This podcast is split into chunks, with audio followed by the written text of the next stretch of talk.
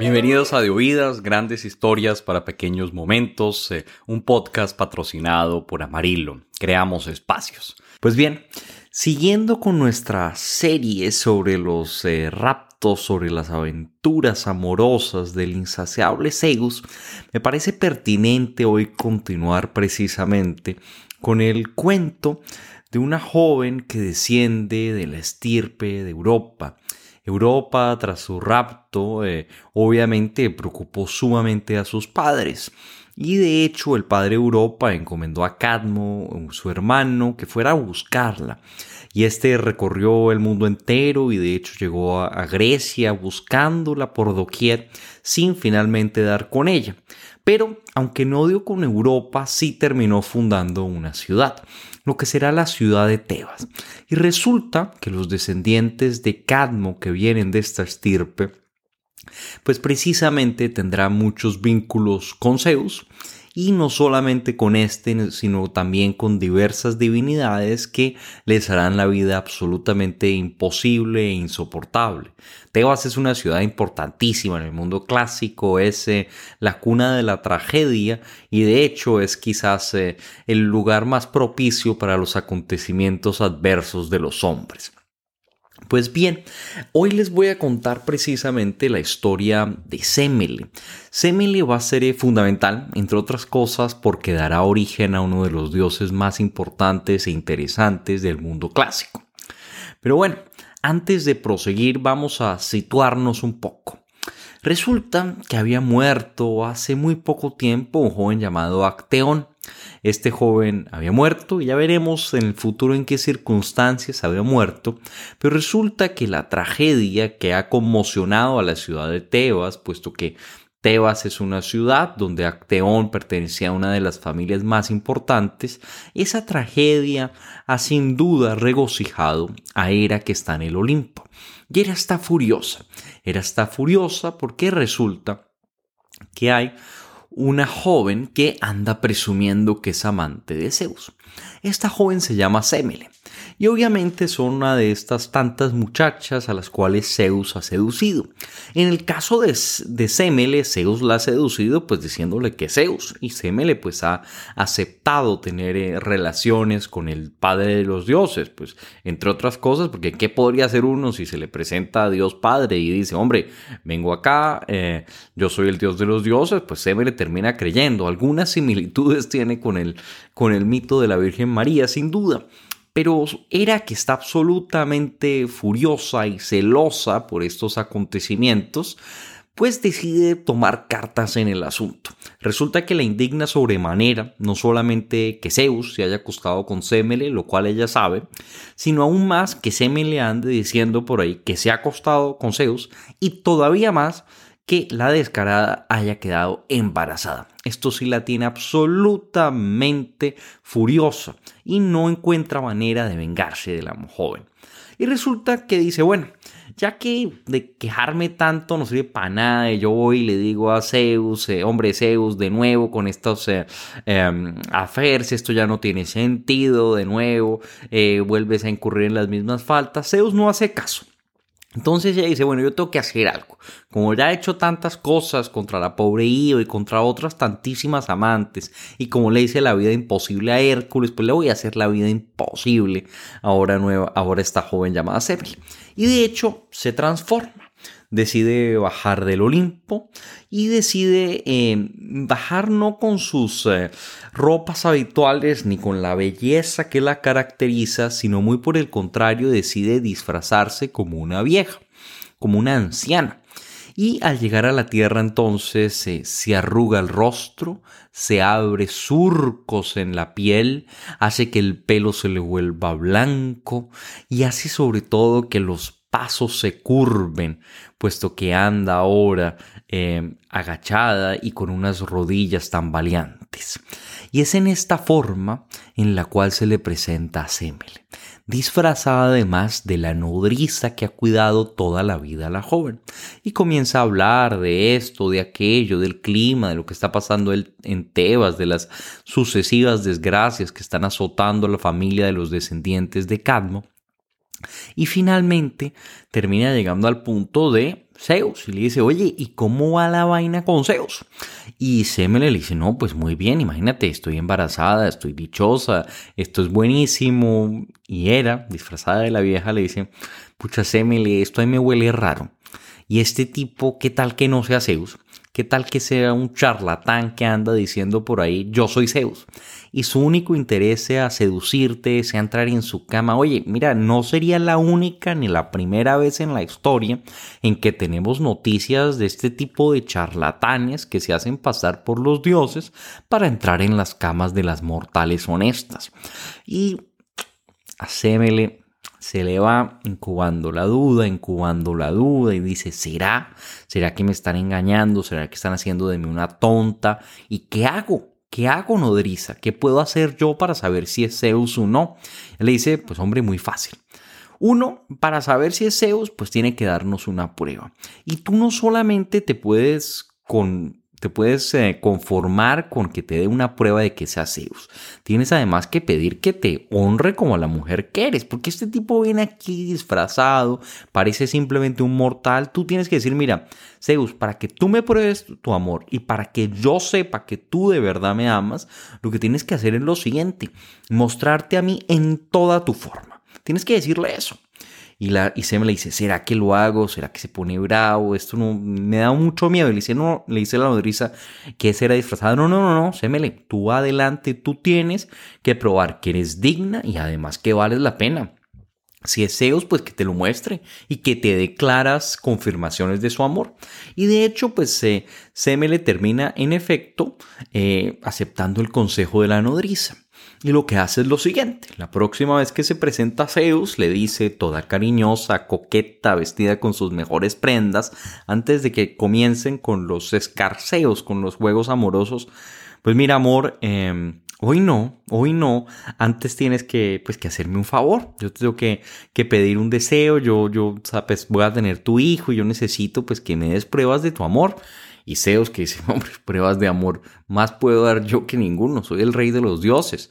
Mira, pídeme lo que quieras y te juro que te lo doy. Mira, no puede haber ninguna cosa del universo, por difícil que a ti te parezca, que yo no sea capaz de concederte. Así que fresca, tranquila, pide con absoluta tranquilidad. Y es más, te voy a jurar por una laguna que queda en el centro de la Tierra, que se llama la laguna Estigia, que voy a cumplirte cualquier cosa que quieras. Y es más, acuérdate que por esta laguna, cuando los inmortales juramos, no podemos incumplir nuestras palabras. Y así es. De hecho, cuando los dioses juran por esta laguna, tienen que mantener su palabra.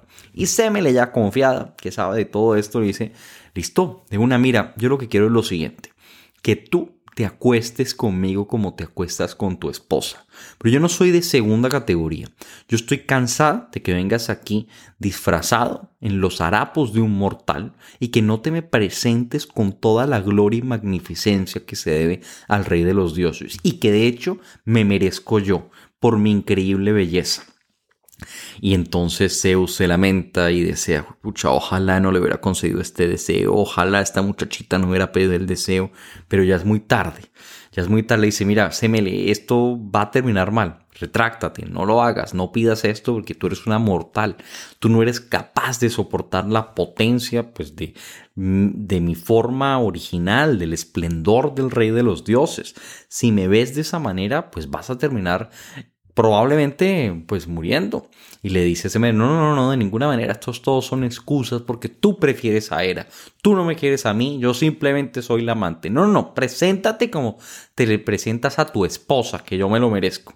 Y Zeus, que no tiene otra opción que cumplir con su palabra, no la puede incumplir, está atado por las leyes del juramento que acaba de pronunciar, le dice a Semele, pues bueno, y Sube al Olimpo, se comienza a vestir con toda su gracia, se pone todos los armamentos con los cuales normalmente se presenta Hera, intenta incluso presentarse un poco menos fuerte y no coge, digámoslo así, sus armas más poderosas. Y es que, claro, Zeus se presenta en su lecho con sus armas más poderosas.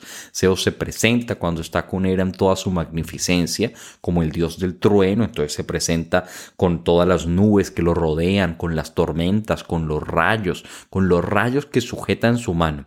Y Zeus hace todo lo posible para no dañar a Semele, para no hacer que sufra, padezca y perezca. Y de hecho, pues toma, digámoslo así, sus rayos menos poderosos, se viste de la manera menos amenazadora posible. Pero mucho se teme este dios que pese a que se vista lo más humildemente posible y pese a que lleve sus rayos y sus fulgores menos potentes, Semele no será capaz de soportarlos. Y de hecho es así. Mientras Semele se regocija y piensa en la magnificencia y en la honra que le va a ser concedida y agradece a los dioses por la increíble belleza que le han otorgado, se aproxima a Zeus. Y al llegar Zeus, la pobre Semele, que no cabe en su dicha, es incapaz de contemplar al Dios. Al verlo, al ver el resplandor de los rayos con los cuales se aproxima a su cama, ya inmediatamente, incluso antes del contacto, incluso antes de que puedan nuevamente, eh, nuevamente consumar el acto, muere, perece, arde completamente en llamas eh, eternas e imposibles de apagar, puesto que ha visto la gloriosa magnificencia de Zeus, que ha acabado con ella y la ha reducido a cenizas. Pero Zeus, acongojado y triste, no solamente por la suerte de esta joven muchacha, de una belleza incomparable que acaba de matar, que acaba de sufrir y tras cuyo asesinato siente obviamente la, la, mano cruenta de su esposa engañada, de Hera, decide por lo menos salvar al niño que se está incubando en el vientre, al niño que está creciendo en las entrañas de Semele y que ya tiene siete meses. Semele está casi ya parturienta y de hecho entonces le abre el vientre, le saca el feto y para conservarlo decide él llevarlo, decide él terminar la gestación.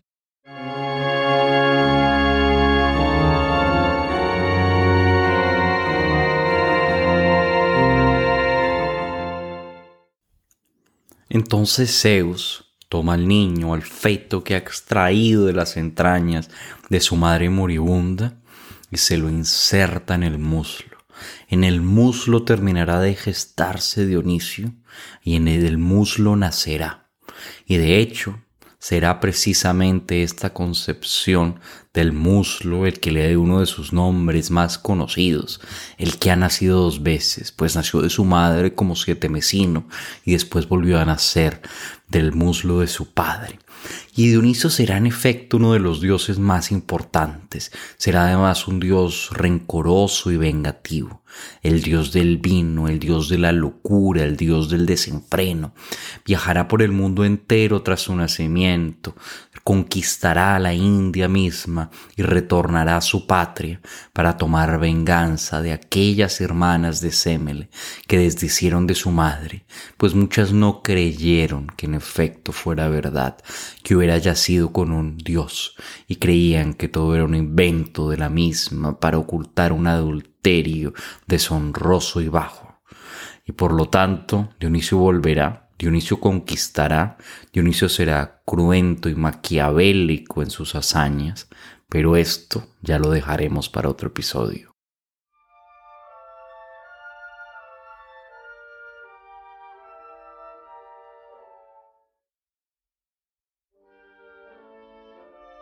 Pues volviendo a la sección habitual ya, en la cual hacemos un recorrido por las representaciones artísticas en la pintura que tienen estos diversos mitos, es interesante analizar, yo creo que antes que nada, un cuadro de Gustave Moreau, un pintor que ya hemos visitado en este podcast, y en este caso se trata de Zeus y Semele, que está en el Instituto de Arte Moreau de París. Yo creo que es una de las obras maestras de Moreau, sin duda ese descollante y fascinante. Tiene unos rasgos muy particulares, un sincretismo muy extraño, un aire oriental eh, muy peculiar y que sin duda le cuaja muy bien a Dionisio, porque Dionisio es un dios que conquista la India entera antes de volver a Tebas a tomar venganza de sus enemigos que han dudado de el origen de su madre, así que por lo tanto yo creo que Muro da en la tecla, además porque Dionisio es el dios de la locura, del desenfreno, del vino y todos estos elementos están sumamente presentes en el cuadro de Muro. Más allá de esta obra de Muro, yo creo que también vale sin duda la pena recorrer otro tipo de cuadros también. Hay unos más clásicos, entonces por ejemplo tenemos el de Leonardo en el Louvre. Ya sabemos todos pues que la presencia de Leonardo en Francia es pues sin duda muy asidua. Y pues dentro de los múltiples cuadros que están en el Louvre, no solamente está la Mona Lisa, tenemos también este de, Dionisio, pero la particularidad es que es un Dionisio que por mucho tiempo pues se ha dudado y se ha debatido si se trata en efecto de Dionisio o de Juan el Bautista.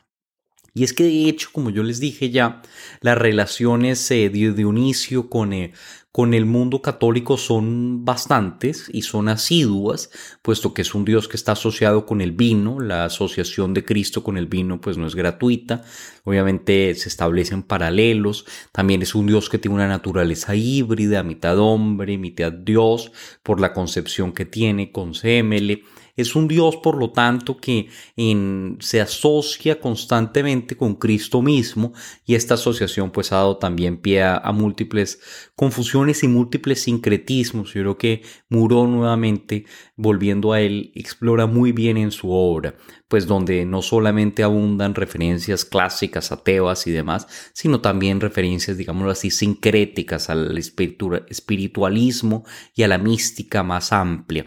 Y finalmente hay un cuadro de, de Caravaggio en la Galería de Uffizi en, en, Florencia, que es uno de estos cuadros de Caravaggio, pues donde hay un florecimiento absoluto de, la maestría del pintor y de su genialidad, y es un Dionisio contemplando con una suerte de naturaleza muerta em, ante él, con una copa de vino y coronado de pámpanos, que yo creo que nuevamente da en la tecla en cuanto al delirio y a la juventud y al frescor que tiene que transmitir este Dios.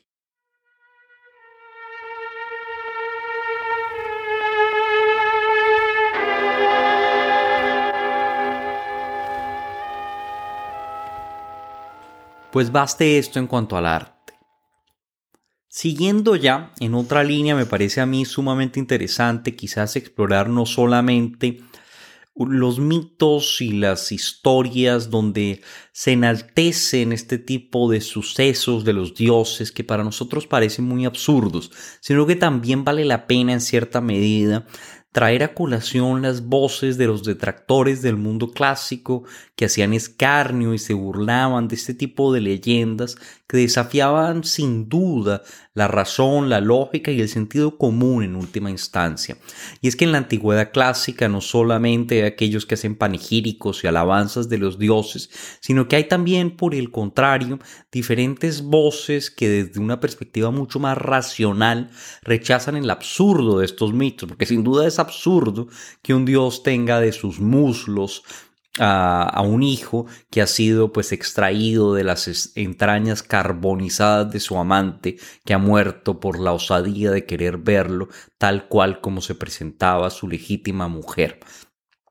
Y dentro de estas voces que critican con más asiduidad la irracionalidad de los mitos, yo creo que de las voces que mejor critican diversos aspectos irracionales del mundo clásico, pero siempre con un frescor y con un humor absolutamente descollantes y aún hoy en la contemporaneidad frescos e innovadores está un personaje que se llama Luciano.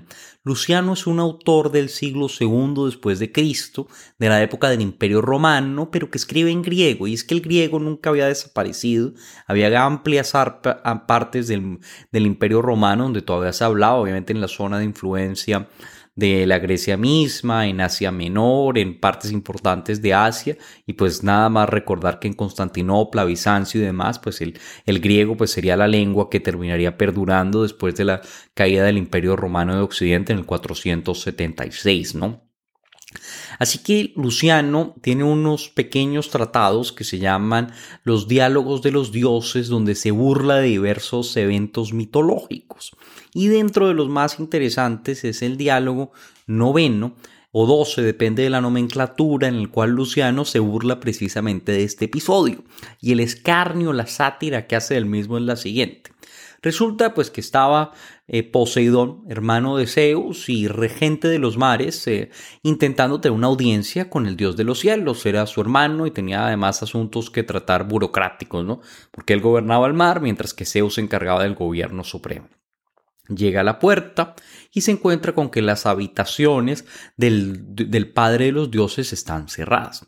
Y se encuentra a la entrada un personaje que ya conocemos bastante bien, al Sicuaz, al alcahueta de Zeus, que es Hermes, su hijo. Y le dice, hombre, sobrino, porque es su sobrino, ¿qué pasa? ¿Dónde está Zeus? Eh, necesito hablar con él. Y le dice Hermes, no, no, no, en este momento no voy a hablar con usted, está muy ocupado. Le dice de nuevo la misma. Seguramente está ya encerrado con él haciendo de la suya. No, no, no, no crea que es eso en lo absoluto. Entonces está con otra, con una de sus múltiples amantes, que no descansa este viejo verde, ¿no? Y dice, no, no, no, no, de ninguna manera tampoco, tío, no, no diga esas cosas. Entonces le dice, bueno, ¿y qué está pasando? Es que no le puedo decir. Y le dice, está enfermo, mm, está malito. ¿Cómo así malito? Dígame. No, no, mi papá me lo prohibió, no le puedo decir qué está pasando. Y le dice él, bueno, hable, chino. Usted ve, yo soy su tío, con confianza. Y dice él, bueno, pero, pero pasito, pasito. Lo que pasa es que, hombre, tío, está parturiento. Acaba de tener un hijo. Y entonces Poseidón se echa para atrás y le dice, ¿cómo así que acaba de tener un hijo? ¿Desde cuándo es Zeus hermafrodita, andrógino? Y le dice, no, no, no, tío, mi papá es un hombre hecho y derecho. No, no.